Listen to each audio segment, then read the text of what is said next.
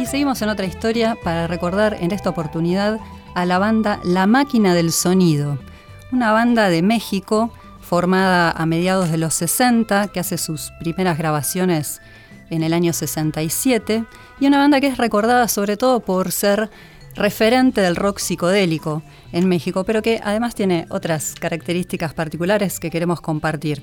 Ha sido una banda para el contexto bastante arriesgada, porque inicia como una banda de versiones, algo que hemos visto que es común en la época, pero que son versiones un poquito más jugadas, también hacían eh, no solo traducciones de temas que eran hits en el momento al castellano, sino que también eh, hacían versiones propias de esos temas y siempre van a ver que la mayoría son un poquito más pesadas que las originales y empiezan ahí a mezclar también rock con blues. Se dice que es la primera banda que, más abraza la música psicodélica formalmente. Y eh, hay también fuzz, y bueno, ya les digo, una característica un poquito más pesada. Pero una de las características que también se ha mencionado como un diferencial de esta banda es el hecho de que se considera que es la primera banda de rock que introduce, en México estamos hablando, que introduce una línea de metales en su formación. Esta formación estaba integrada por Armando Molina en voz, que es el gran creador e impulsor de la banda y quien ha mantenido vivo su recuerdo este, a lo largo de los años, que no solo es considerado un pionero del rock por este proyecto y otros, sino que también es un referente que es fue muy recordado por ser uno de los promotores del Festival de Rock de Avándaro, un festival que se hizo en el 71, que fue un festival muy emblemático, donde em, justamente Molina fue quien este, convocó muchas de las bandas que fueron ahí y que fue un hito porque tuvo muchísima repercusión y marcó el inicio de ciertas restricciones y prohibiciones a las presentaciones públicas de bandas de rock.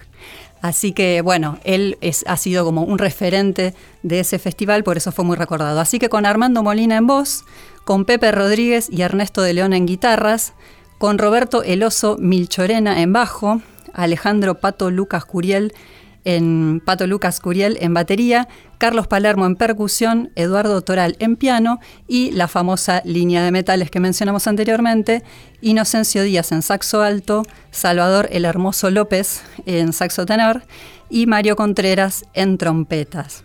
En la primera etapa, como les contaba, ellos empezaron a grabar versiones de temas de la época y marcaron también un poco esta transición entre un rock que venía un poco más, eh, muy entre comillas, ingenuo, digamos, empiezan ya a hacer un rock un poquito más intenso.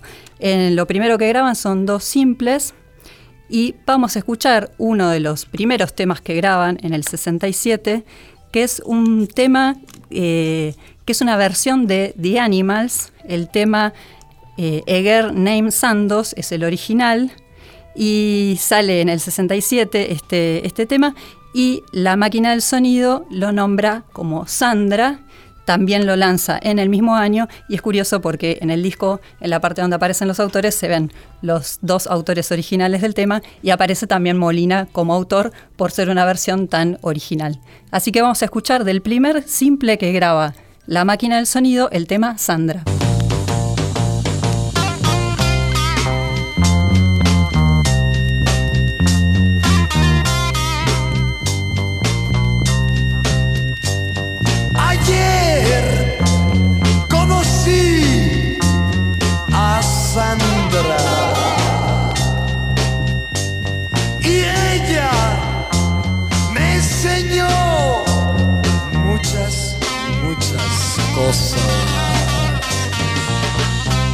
Buenas, muy buenas, dulces. Ya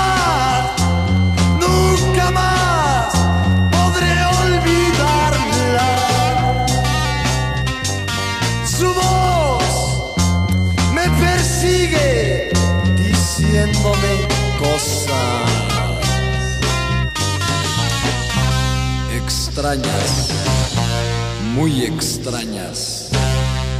Parezco volar. Sandra, Sandra, déjame en paz. Sandra, Sandra, no me sigas más. Tú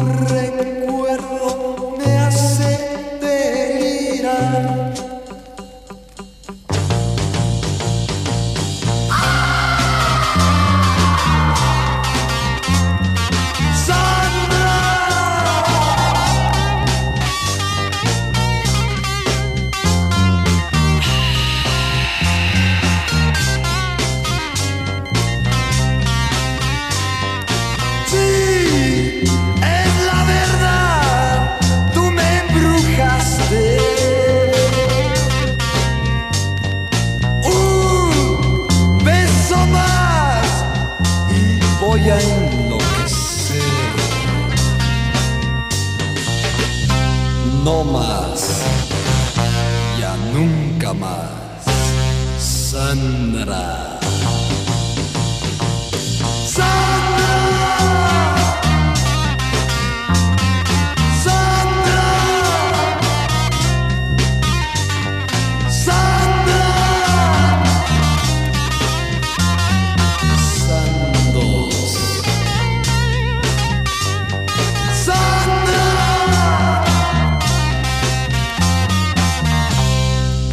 Era el tema Sandra, la versión de la máquina del sonido de A Girl Sandos, de Eric Bardon, de The Animals. Entonces CBS, que es el sello con el cual graban estos, estos materiales, decide seguir acompañándolos, graban un EP en el año 69 que tiene el, incluye el tema Inagada da Vida de Iron Butterfly, que ese fue como un hit para ellos, la versión que hacen de ese tema.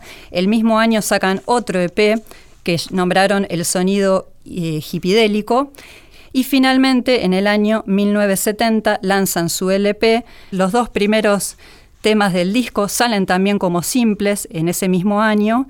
Y el primer tema, que es el que vamos a escuchar para cerrar esta columna, es el tema No me toques, de justamente Armando Molina, que lo graba con la producción de José Cruz Ayala. El tema es del año 69 y sale en este disco del año 70. Así que para cerrar este recuerdo de la máquina del sonido de México, que en años posteriores lanzaría un CD que llamaron Dorian Gray en el 96, pero que este fue su disco emblemático, vamos a escuchar el tema que da inicio a este disco, No me toques, de la máquina del sonido. Y con este tema cerramos el capítulo 40 de Otra Historia hasta la semana que viene con Claudio Kleiman, Víctor Tapia, yo soy Vale Pertop, con Mauro Feola en la producción y Javier Chiabone en la operación técnica. Estoy a punto de explotar. Una chica me trae muy mal. Es un demonio de mujer. Cuando se acerca me hace temblar. Le digo no,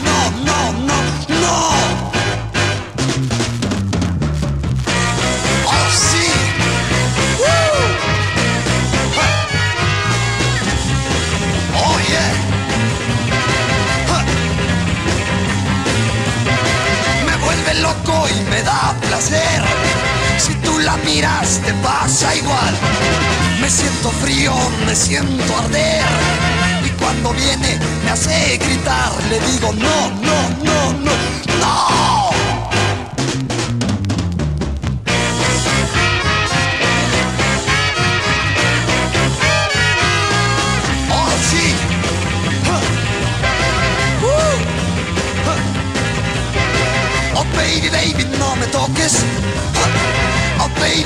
No me toques.